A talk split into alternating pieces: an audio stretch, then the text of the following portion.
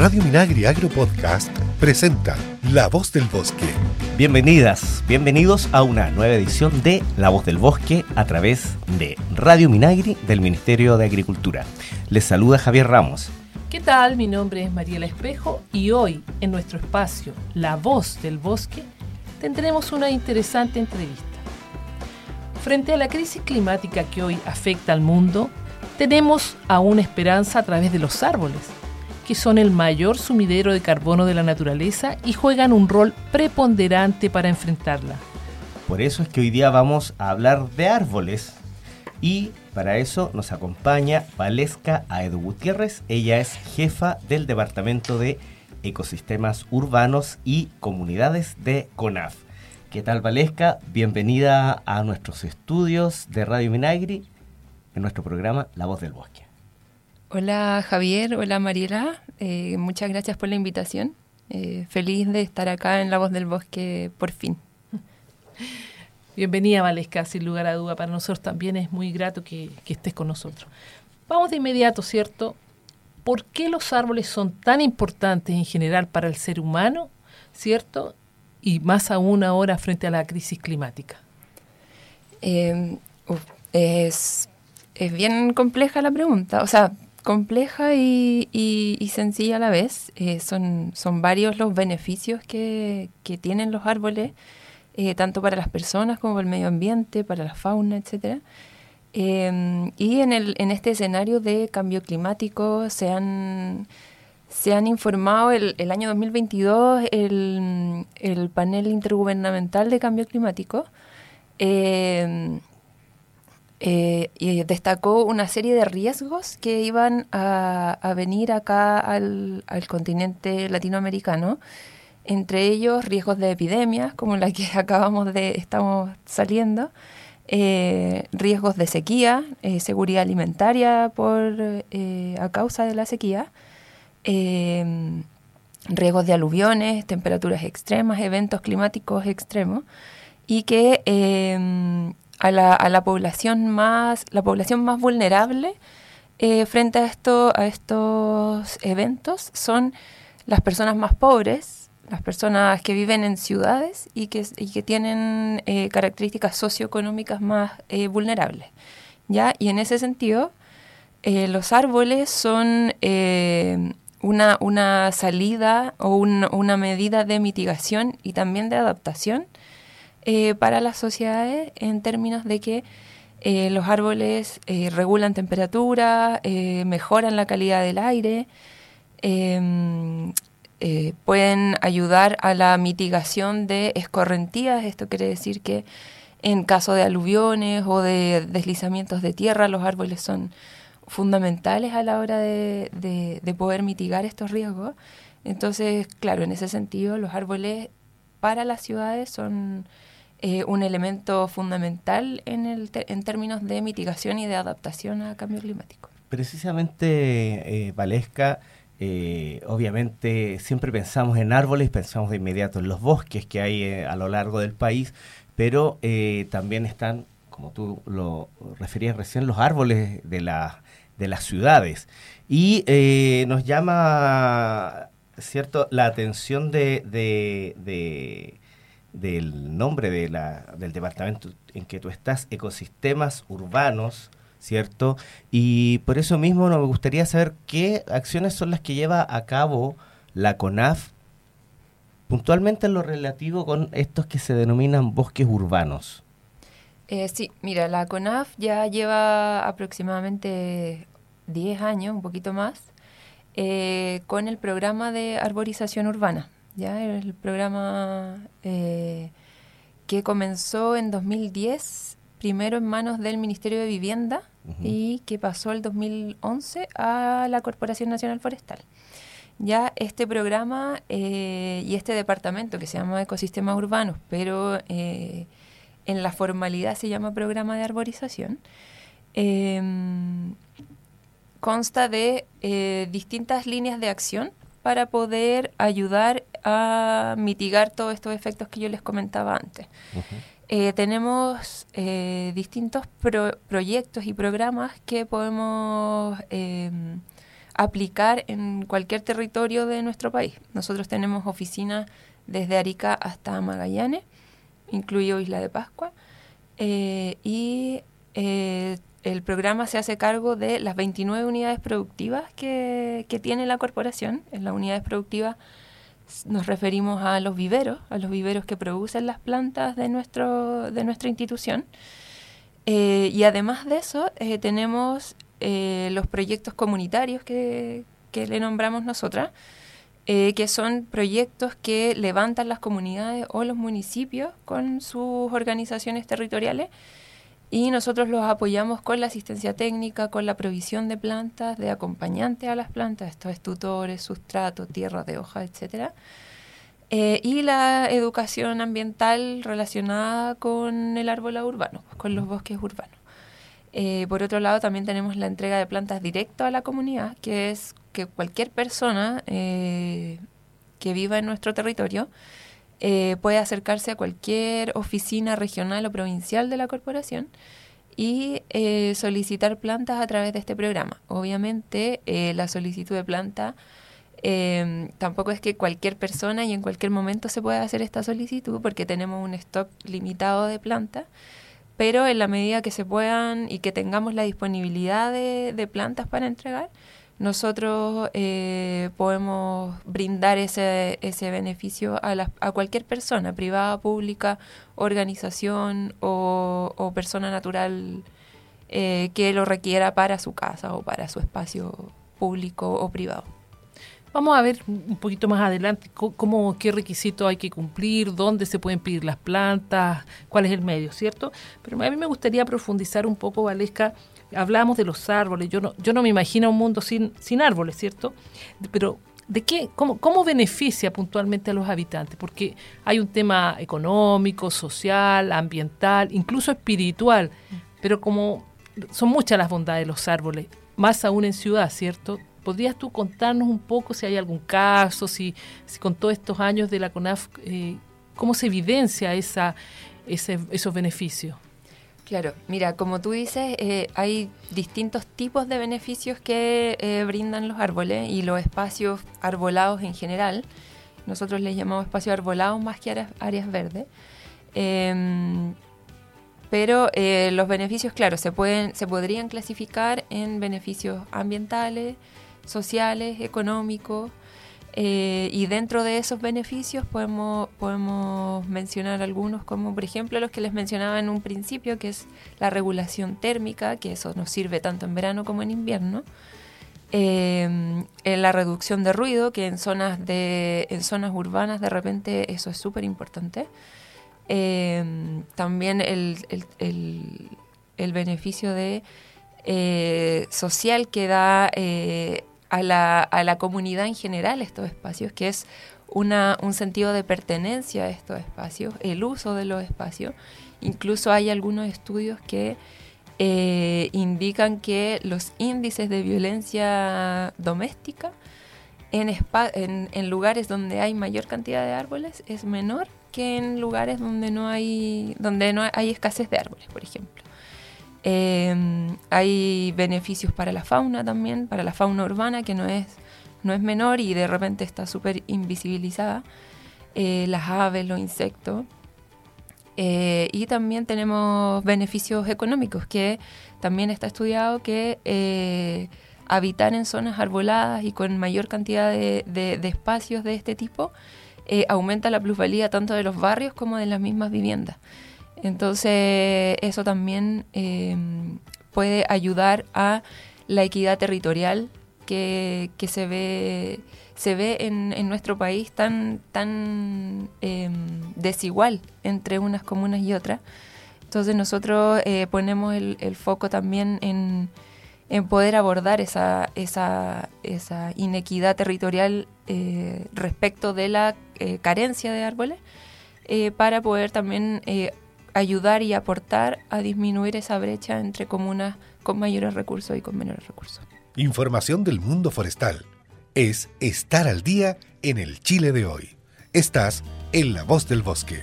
Estamos de vuelta en La Voz del Bosque, programa que puedes sintonizar en la página www.radiovinagri.cl todos los miércoles a las 12.30 con repeticiones los jueves a las 17, viernes a las 21, sábados a las 22, domingos tempranito en la mañana a las 9 y los martes a las 7 de la tarde. Bien, ya estamos de vuelta, ¿cierto? Como dijo Javier. Eh, Valesca, volvamos al tema de la crisis climática, ¿cierto? Eh, no cabe duda que tú recién hablabas esto de la donación de árboles y hablabas de, que había que cumplir ciertos requisitos y también evidentemente hay ciertos momentos para plantar, uno no, puede plantar en cualquier fecha, eh, etcétera. Y, también hay otro elemento que, a mí me llama la atención, ¿cierto?, eh, respecto a la crisis climática, eh, es la escasez de agua. Yo me pregunto, ¿qué, qué pasará entonces con estos árboles que se planten por su demanda de riego, por ejemplo? ¿Cómo se prevé, cómo se está abordando este tema en la CONAF? Eh, sí, bueno, el, tema de, de, los requerimientos hídricos de la especie es un tema súper importante en esta, época de, crisis climática. Y nosotros como Corporación Nacional Forestal eh, estamos constantemente tratando de em, ampliar los conocimientos y ampliar em, la cantidad de información respecto de la producción de plantas que nosotros, nosotros hacemos a nivel nacional. Eh, cada unidad productiva, cada vivero de la, de la CONAF eh, produce plantas eh, que se adaptan a las condiciones de cada uno de los territorios en donde se encuentran. ¿ya?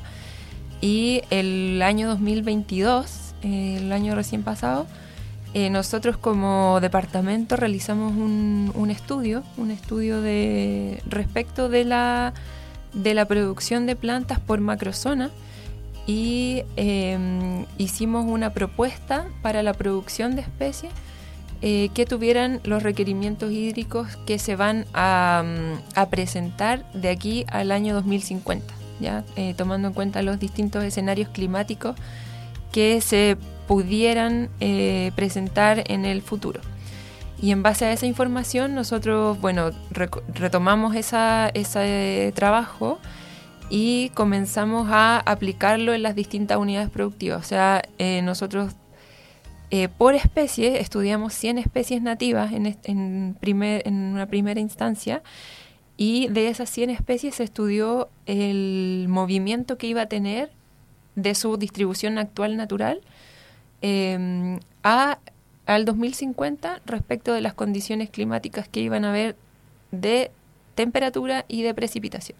Entonces, respecto de esos dos índices, nosotros hicimos un cálculo más o menos de para dónde se iban a mover eh, las especies nativas que actualmente se distribuyen en una zona determinada.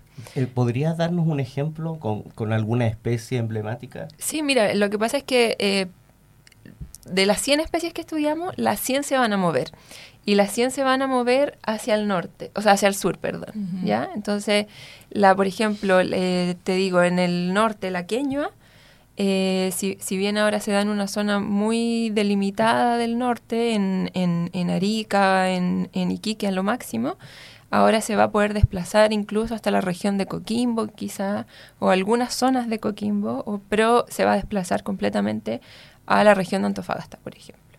Eh, ya em, y así con las con todas las especies o sea el alerce en la zona sur también es una especie que al 2050 se, se ve que en la zona que actualmente está está súper eh, amenazada eh, respecto de temperatura y precipitación solamente y se van a ver desplazadas claro hacia las regiones de Aysén y un poquito de Magallanes entonces em, si bien todas las, todas las especies están sufriendo algún cambio con, estas, con estos eventos de cambios de, en los patrones de precipitaciones y temperatura, em, todas se van a ver un poco también beneficiadas en otro lugar que van a poder recoger los requerimientos tanto hídricos como, como de temperatura eh, en otra zona que, que actualmente no, no, no, es posible su, su, su establecimiento. Interesante eh, tema que nos plantea Valesca Edo, ella es la jefa del Departamento de Ecosistemas Urbanos y Comunidades de CONAF.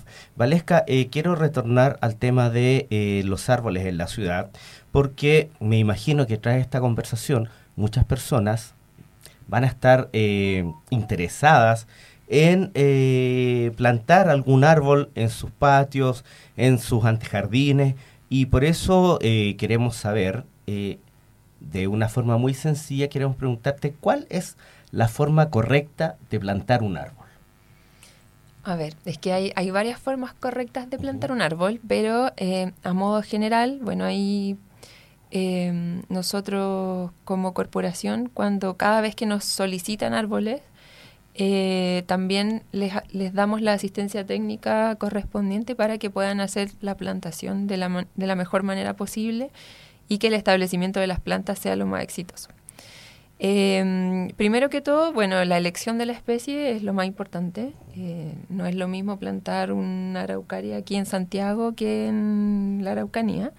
Entonces, eh, la elección de la especie es lo primero y para eso eh, los profesionales que están en, la Corporación Nacional Forestal y en los viveros de CONAF eh, tienen ese, ese conocimiento y tienen la, la, posibilidad de poder asistir técnicamente a cada persona que solicite planta. ¿ya? Eso es lo primero, la elección de la especie.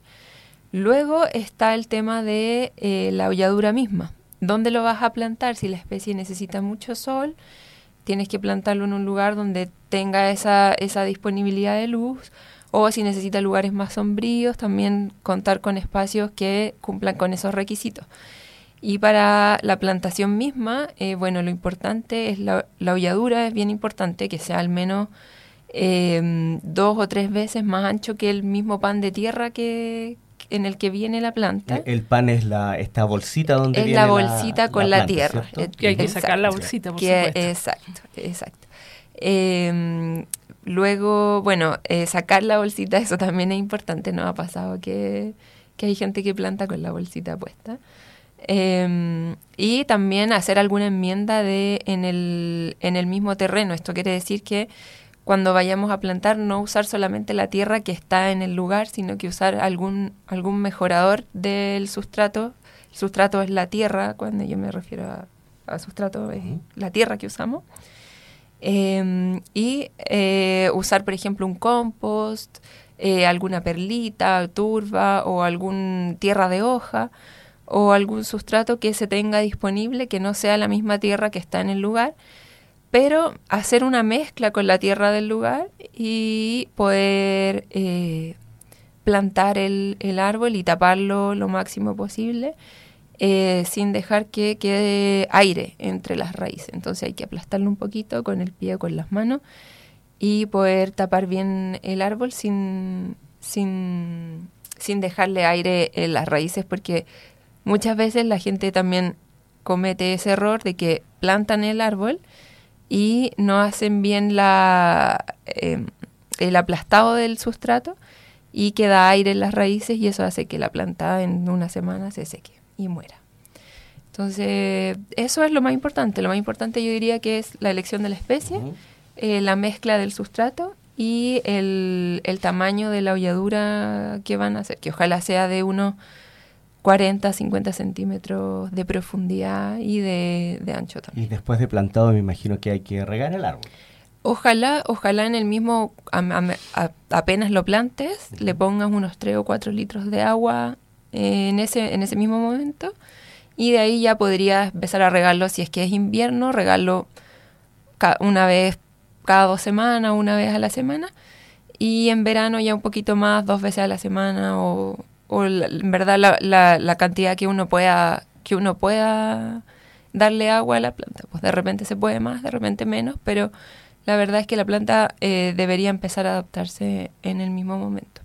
¿Y se puede plantar en cualquier momento, digamos, en, enero, en agosto, en cualquier fecha? ¿O es preferible plantar eh, en algún mes particular? Lo que se recomienda es, eh, bueno, plantar después de las primeras lluvias, porque una, una es por, por la facilidad de poder tratar el suelo, que de repente después de las primeras lluvias está más blandito el suelo, entonces es más fácil hacer la holladura. Em, en la época de invierno porque hay menos evapotranspiración de, la misma planta em, y hay menor temperatura, entonces hay menor em, resequedad de, la, de las raíces y de las hojas. Pero si mm, en el caso de que vayan a plantar y vayan a estar regando constantemente ese árbol, eh, podrían hacerlo en primavera o en verano si es que se va a tomar las precauciones de riego y de protección al sol que corresponde.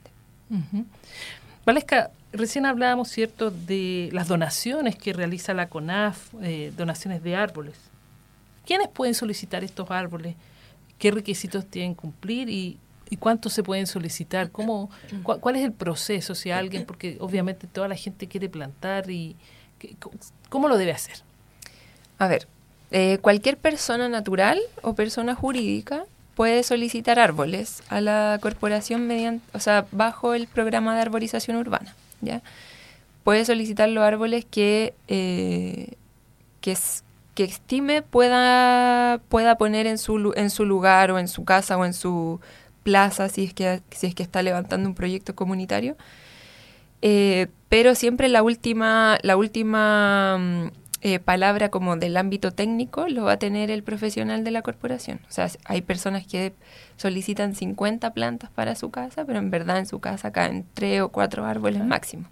Entonces, eh, siempre va a depender de eso. Las personas pueden eh, solicitar hasta 20 plantas, 30 plantas. Estamos hablando, perdona, de especies nativas. Especies nativas y especies exóticas, sí. En algunos lugares, en la zona norte sobre todo, eh, se utiliza harto las especies exóticas porque funcionan de mejor manera, tienen menores problemas de establecimiento que algunas especies nativas, eh, pero la idea del programa de arborización es cada vez ir caminando hacia, hacia el ámbito de priorizar siempre lo nativo por sobre lo exótico, eh, a menos que las condiciones climáticas o del terreno mismo no permitan eso y, haya que ocupar otro tipo de especie. Eh, pero de todas formas se ocupan eh, especies exóticas o especies, especies nativas. y para eso, bueno, la persona se tiene que acercar a la corporación, a cualquier oficina regional o provincial, y ahí tienen que llenar una ficha de solicitud del programa y en un plazo de qué sé yo, dos o tres semanas, a veces un poquito más, dependiendo de la carga laboral de cada colega. Eh, se le va a dar una respuesta y se le, en el caso de que sea positiva, que haya plantas para donar, eh, se le dice eh, cuál va a ser el mecanismo, si tienen que ir a buscarla al vivero o si va a haber un punto de encuentro donde se le van a entregar las plantas. Em, y, eso, eso es el, el, el mecanismo. Ahora, si hay personas, tanto naturales como jurídicas, que tengan obligación legal de plantar, eh, ahí nosotros no, no, podemos entregar plantas. O sea, para compensaciones o, reforestaciones que tengan que ser, que tengan que cumplir con la, con la ley ambiental, eh, nosotros no entregamos plantas eh, bajo esa modalidad. ¿ya? Perdona, Valesca, el tema de los viveros, yo sé que lo vamos a profundizar, seguramente te vamos a volver a invitar, pero los árboles, porque cuando tú dices no hay planta, no es que la CONAF no tenga planta, digamos, o sea, eh, el rol de los viveros de la CONAF eh, tiene que satisfacer con sus plantas, ¿cierto?, una serie de compromisos incluso internacionales. Claro, claro, mira, lo que pasa es que los viveros, aparte de producir plantas para el programa de arborización, eh, producen plantas para todos los programas de la corporación. Esto es bosque nativo, reforestación, restauración a gran escala. Actualmente el programa Siembra por Chile, que tiene una gran demanda de plantas, una, son casi 5.000 hectáreas de, reforestación que, están comprometidas, eh, y para eso se necesita una gran cantidad de plantas. Eh, para el departamento también de gestión de agua, suelos y, gestión forestal, eh, también se producen plantas para el tema de la forestación subsidiaria, la forestación campesina, que también se conoce. Y para el tema de los programas actuales que está llevando la corporación, que tienen em, que están ligados a compromisos internacionales y están ligados a fondos internacionales también, eh, como el programa Más Bosque del Fondo Verde del Clima, que también tiene una meta súper alta de restauración y de reforestación de, de, bosque, de bosque nativo y también se producen plantas para esos tipos de programas. Entonces, claro, cuando yo digo no queda disponibilidad de plantas o stock de plantas en vivero, no es que el vivero quede pelado o vacío, sino que queda con la capacidad mínima para producir plantas para el próximo, para la próxima temporada. Y mm, entonces, claro, hay una, una disponibilidad eh, no acotada, es una, una cantidad eh, importante de plantas que se entregan, eh, pero claro, no es infinita. Claro. Naturaleza, información, estás en la voz del bosque. Bien, solo nos resta agradecer, ¿cierto?, la presencia de Valesca Edo Gutiérrez, jefa del Departamento de Ecosistemas Urbanos y Comunidades de CONAF. Nos encontraremos entonces la próxima semana en una nueva edición de La Voz del Bosque, el programa de Radio Minagri que CONAF trae para ti cuando ingresas a radiominagri.cl o también desde tu teléfono inteligente. Búscanos en Apple Podcast o Spotify. Recuerda seguir las redes sociales de CONAF en Facebook, Instagram y Twitter para mayor información. Nos escuchamos la próxima semana. Hasta pronto. La Voz del Bosque es una iniciativa de CONAF y FUCOA del Ministerio de Agricultura. Escucha este y otros programas de Radio Minagri Agro Podcast en el sitio web www.radiominagri.cl y síguenos también en Spotify y Apple Podcast.